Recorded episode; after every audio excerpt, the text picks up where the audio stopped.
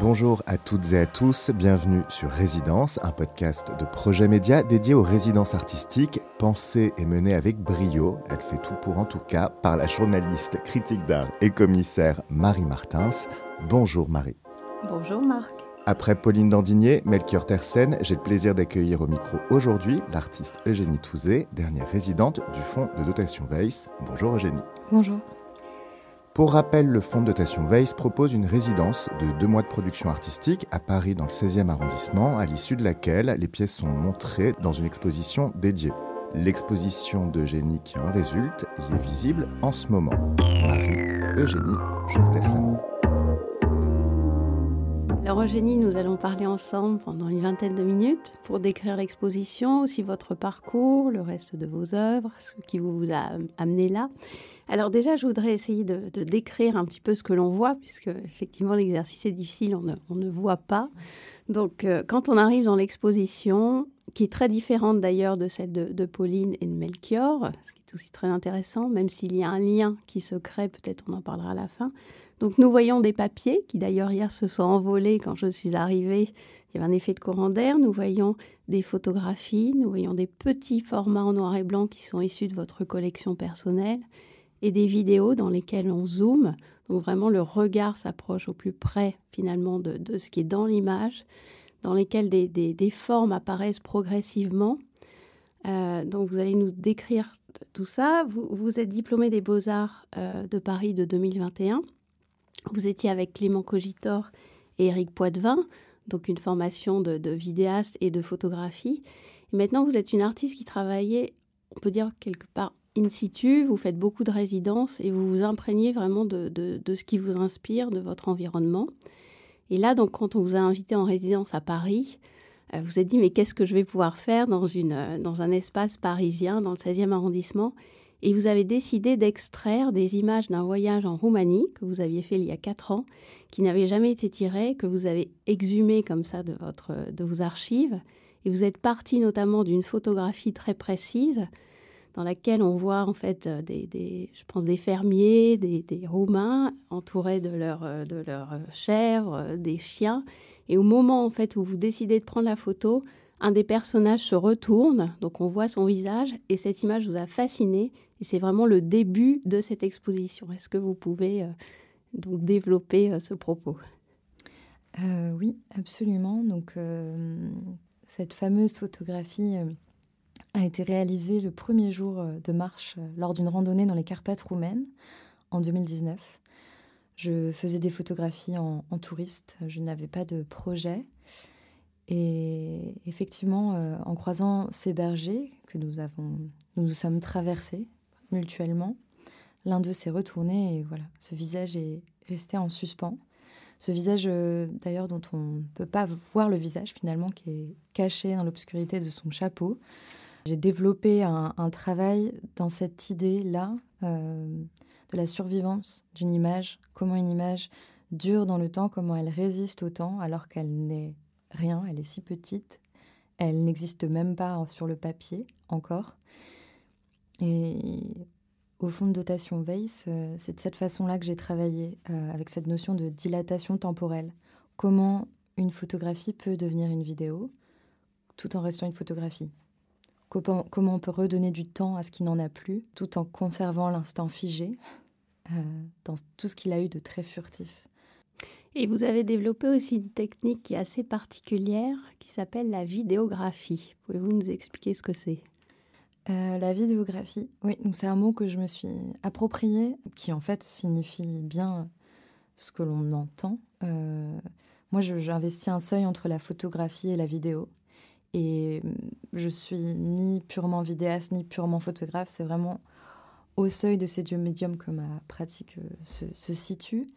Et de ce fait, euh, voilà, la vidéographie s'est un peu révélée comme euh, le mot juste pour parler de mon geste de voilà d'écriture à travers l'image vidéo animée et dans ce trouble, ce questionnement entre l'immobile et l'animé justement, cette, cette frontière. Donc on est vraiment entre deux médiums on peut aussi se demander quand on regarde vos vidéos si elles ne sont pas euh, euh, enfin, digitalisées, si le numérique n'intervient pas ou à quel moment il intervient. Est-ce que vous pouvez nous expliquer comment vous les fabriquez? Alors le numérique, il est presque tout le temps là. C'est vrai que cette exposition porte beaucoup sur l'argentique parce que bon, il s'avère que ce sont des images prises à l'argentique.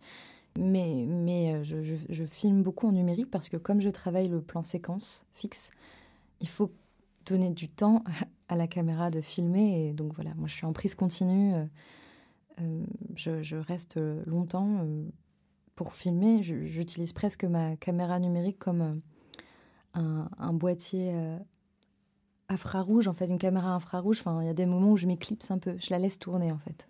Je suis, suis jamais trop loin, mais je, je, je, la laisse tranquille, je la laisse filmer. Et euh, dans le contexte, dans le cadre de cette exposition, donc en travaillant les, images argentiques, j'ai vraiment inséré les, les, scans argentiques dans le logiciel de montage, euh, enfin euh, voilà, travail numérique en fait. Et, et j'ai travaillé ces images dans le logiciel de montage vidéo. Est-ce que vous pouvez revenir sur ce que vous filmez justement? Il y a beaucoup de, paysages, de forêts. Euh, euh, dès le début de vos travaux, on le voit sur votre site. Hein. Vous mm. êtes souvent dans la forêt. Euh, vous filmez le soleil, vous filmez la neige, vous filmez mm. un chasse-neige, vous filmez des, des chiens aussi dans un chenil dans la forêt. Pourquoi cette fascination pour la nature et particulièrement la forêt, cet espace quand même très mystérieux alors oui, ce, monde du dehors, en fait, euh, il, euh, c'est l'espace où, où, tout à coup, quand je me retrouve seule dans ces lieux-là, euh, je me sens dans un rapport d'égalité et d'équivalence avec le paysage tout entier, que ce soit les végétaux, les animaux, même les manifestations climatiques. Tout est filmé ou enregistré sous le même registre et les présences sont multiples tout en étant précieuses, presque silencieuses en fait. Euh, je crois que j'essaye d'enregistrer ce que ce que j'appelle le, bruit du silence en fait. Ces espaces où l'on pense qu'il n'y a rien. En fait, beaucoup de choses, même si c'est presque rien, beaucoup de choses se passent. Et j'essaye d'enregistrer des, mouvements furtifs, des, regards, des sensations, des croyances, des, fantasmes aussi. Ce, qui est fascinant dans la forêt, c'est que c'est un espace, euh, c'est un espace sombre souvent un peu comme la salle de cinéma, les espaces dans lesquels je travaille beaucoup, le noir. Euh, c'est un espace obscur et dans lequel on s'enfonce et tout semble figé, pétrifié, se ressembler. Mais en fait, il y a une sorte de mouvement dans l'immobilité qui se fait ressentir. On croit voir des choses, on croit sentir. Et c'est cette sensation très particulière qui est assez fascinante aussi parce que euh, on connaît tous l'expression se perdre dans la forêt. Je pense qu'il y a ce sentiment de, de perte perte. Euh, on n'a plus la ligne d'horizon, il y a quelque chose qui, ouais, qui est troublé. C'est aussi à des moments très particuliers, la tombée du jour ou l'aube. Vous filmez l'heure bleue, donc c'est aussi très poétique, très romantique. Absolument. C'est un espace de développement infini, on peut dire, de rêverie aussi. de Complètement. Bah, L'aube et le crépuscule, c'est des moments fascinants parce qu'on a le sentiment que quelque chose s'active. Il y a vraiment la transition du jour à la nuit ou de la nuit au jour où il y a une précipitation dans, dans l'espace figé, parce que voilà, je fais beaucoup de plans fixes, plans séquences, quelque chose qui s'anime, qui grouille, euh, comme un grésillement intérieur en fait. Et, il se passe souvent des choses assez incroyables dans ces moments-là. Alors je voudrais aussi revenir sur votre rapport aux mots, aux écrits, que l'on voit d'ailleurs dans, dans l'exposition. Vous avez montré donc euh, ce que vous appelez des textes abstraits. Il y a aussi euh, de la poésie. Il y a euh, des citations de différents auteurs, vous lisez beaucoup. Et, euh, vous m'avez dit d'ailleurs, ça va de Victor Hugo à Coucou Hibou. Est-ce qu'on pourrait revenir sur le lien ou développer vos sources? Oui, ouais, absolument. Alors, c'est un geste qui a été vraiment réalisé dans le cadre de la résidence et de la recherche. moi, l'écriture, c'est une étape qui est tout à fait personnelle dans, dans ma démarche artistique où voilà, je prends des notes euh, spontanées. Euh, ça n'a pas de.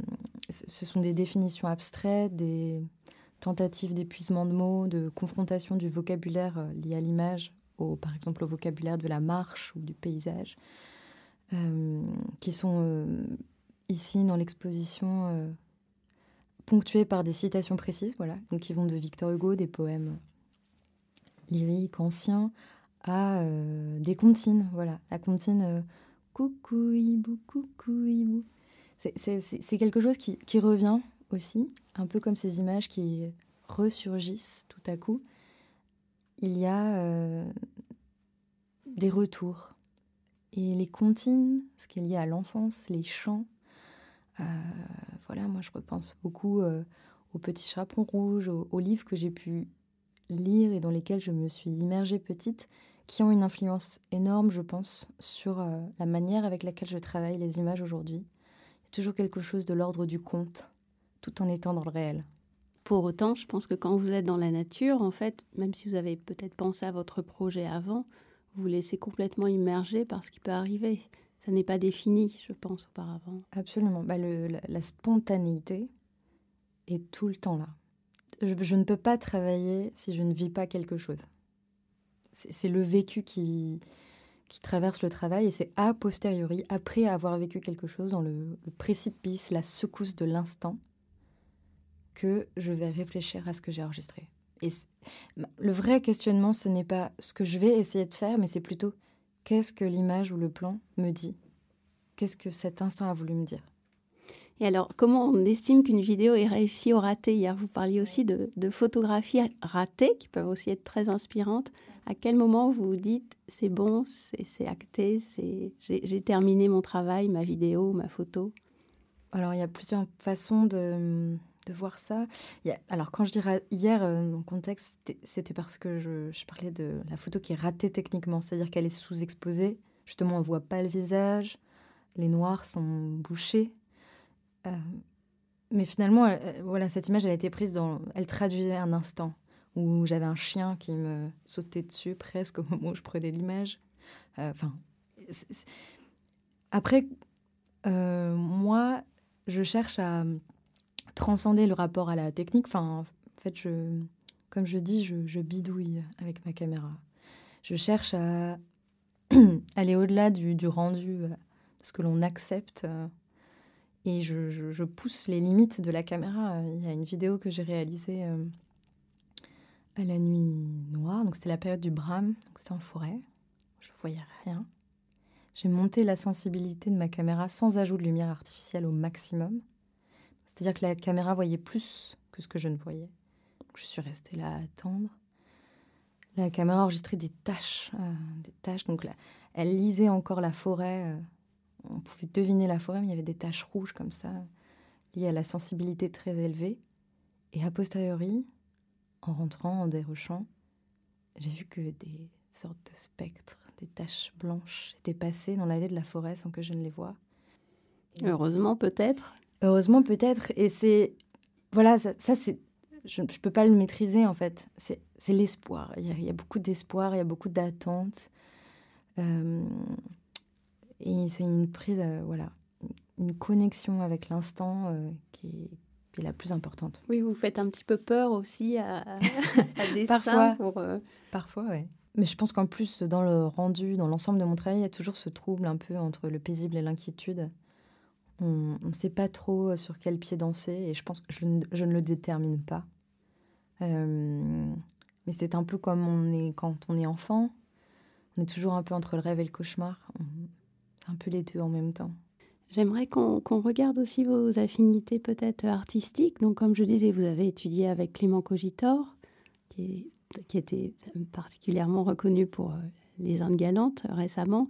Éric Poitvin qui fait des photographies extrêmement léchées, euh, de, euh, des portraits, mais aussi des portraits d'animaux d'ailleurs, de, de, végétation, de forêt, dans une technique très très précise. Et en même temps, moi je me demandais si vos photographies, vos vidéos n'étaient pas picturales.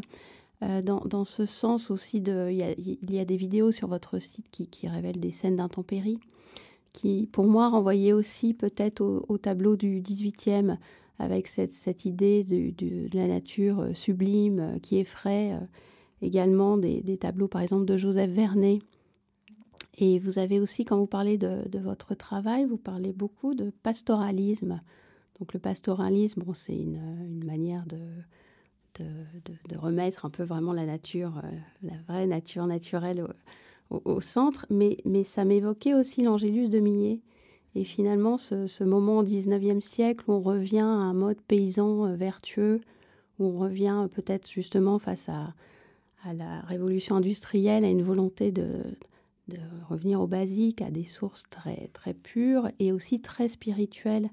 Et je pense que c'est aussi euh, la spiritualité, vous en parlez, c'est très important dans votre travail, de ce qui émane de cette nature. C'est assez beau que vous parliez de, de Millet. Euh, c'est pas volontaire, mais effectivement, et de plus en plus aujourd'hui, je, me retrouve dans, certaines peintures anciennes et dans certains gestes aussi, qui étaient celui de, de peindre dehors. Euh, de se déplacer avec le chevalet et, de peindre le paysage, la lumière, d'essayer de traduire ça. Euh, je pense qu'effectivement, avec le trépied euh, et la caméra, ce geste est assez similaire. Et euh, enfin, oui, le, rapport au, pastoralisme. Oui, dans l'idée de survivance, finalement, il y a aussi ça peut-être. Une résistance comme ça, de choses anciennes, qui, remonte tout à coup et qui passe par le, finalement la, vidéo numérique. Et vous-même, vous faites beaucoup de randonnées, vos projets naissent. Là, là encore, euh, ce projet en Roumanie, euh, vous étiez parti marcher euh, pendant une dizaine de jours, je pense. Donc à accueillir en fait tout ce qui pouvait arriver. Absolument. c'est mon ami sculpteur, marcheur qui m'a initié à la, à la randonnée. Et c'est quelque chose d'assez extraordinaire de traverser des, ouais, des, paysages tout entiers et d'y dormir en fait. Euh, dormir dans les lieux que l'on traverse, dormir dans la forêt, dormir dans la montagne. C'est assez. c'est fou et en fait, justement, peut-être qu'on retrouve ça aussi dans mon travail, la question de s'endormir, se réveiller, ouvrir ou fermer tout doucement les cils et les paupières. Et euh, oui, je, alors la marche, ce n'est pas le même rapport au paysage que celui euh, qui est d'attendre avec ma caméra. Quand j'attends avec ma caméra, je suis plus dans un rapport méditatif en fait. On se concentre sur tout ce qui se passe. On installe la caméra, on cadre et voilà. On laisse infuser dans le cadre euh, tout l'instant, le moment les éventuels événements. La marche, voilà, on est dans la traversée, on est dans le mouvement, on est dans le vécu, on est presque pris dans le cadre en fait. On ne l'observe pas, on est dedans. Et c'est peut-être pour cette raison que ça a mis du temps pour moi d'essayer de comprendre pourquoi et de quelle manière ces photographies prises sur le vif dans l'instant de la randonnée avaient quelque chose à dire de différent euh, et là, vous avez attendu quatre ans quand même. Il fallait ce, prétexte de la fondation à, Paris, en fait, de ce temps d'attente à Paris. Tout à fait. Tout à fait. Bah, le lieu le permettait dans, la mesure où voilà, je travaille essentiellement dehors, dans l'environnement, dans la fugacité de l'instant. Euh, là, tout à coup, il y avait ces, images, ce voyage qui me faisait de l'œil depuis un certain temps déjà. Et, voilà, j'ai investi les murs blancs immaculée euh, en me disant ce serait voilà on va utiliser ces murs comme des pages d'albums anciens gigantesques ou ponctués par des petites images minuscules des images qui sont les miennes et d'autres qui ne sont pas les miennes qui viennent comme ça euh, parler de quelque chose d'ancien et alors cette photographie euh, qui est vraiment la jeunesse de l'exposition vous l'avez reprise à l'étage dans une vidéo dans lequel le, on zoome en fait pour se rapprocher au plus près du personnage avec aussi un, en fond un bruit de, de, chouette. Je pense qu'il y a deux chouettes. Et moi, au moment où j'ai découvert, puisque ça dépend le moment dans lequel on arrive, évidemment, on peut avoir l'image telle qu'elle est représentée en bas plus grand. Et moi, j'étais presque à la fin de la vidéo, donc on voyait le personnage finalement euh, au plus près. Et quand je suis arrivée, j'ai pensé à Joseph Beuys, parce que je trouve qu'il il évoque Joseph Beuys. Est-ce que c'est un hasard? Je sais que vous ne croyez pas au hasard. oui, c'est cette figure-là, ce chapeau tout à coup euh, pris dans l'obscurité. On, peut voir le visage qu'on veut dans ce visage, en fait. Je pense qu'il y a aussi de ça. Euh, je, filme, je, filme très, je ne filme pas d'acteurs, je ne filme pas de personnages. Ou en tout cas, tous les personnages, toutes les personnes que je filme, je les filme comme euh, je filmerais un arbre. Et il y a cette comment dire, ce côté inconnu. L'inconnu, c'est ça qui m'intéresse finalement dans ce corps et c'est comment euh, cet homme s'est retourné et finalement je manque son visage alors qu'il se retourne et qu'on sent le regard. Et alors on comprend que chaque projet en amène à un autre. Peut-être qu'il est trop tôt pour le dire, mais est-ce que vous avez une idée de ce que cette exposition, ce projet, euh, ces, ces, images que vous avez exultées comme ça, exprimées de vos, de vos archives, vont, vont, donner pour la suite. Est-ce que vous savez déjà? Est-ce que vous avez une petite idée? Bah, Comme il y a eu ce rapport euh, presque au fait d'être bercé, de s'endormir, d'attendre que rien ne se passe, je suis replongée dans une de mes premières vidéos qui s'appelle La fête chuchotée. C'est une toute petite vidéo qui dure trois minutes et on voit une table, une fin de fête en fait, où il y a des coupes, des verres, des bouteilles et on entend des voix qui rient au loin dans l'obscurité, qui chantent. Il n'y a personne, juste la nappe et les bougies qui scintillent tout doucement. Quand j'ai fait cette vidéo, j'ai pensé à cette sensation quand on est enfant qu'il y a une fête et que nos parents nous disent euh, Allez, c'est l'heure d'aller se coucher, c'est l'heure d'aller dormir, et que l'on s'endort tout en étant bercé par les voix qui chantent ou qui rient au loin. Je pense que voilà, je vais retourner sur des choses comme ça, peut-être plus de l'ordre de l'enfance, de la comptine, de la berceuse. On verra. merci beaucoup. Merci à vous. Merci Eugénie, merci Marie. Euh, pour découvrir euh, les œuvres de votre exposition, nous avons jusqu'au dimanche 11 juin, c'est bien ça, euh, au 28 rue Paul Valéry à Paris dans le 16e. C'est jusqu'au dimanche 11 juin. Et puis encore merci et moi je vous dis à très bientôt sur Projet Média ou autre part d'ailleurs. Au revoir.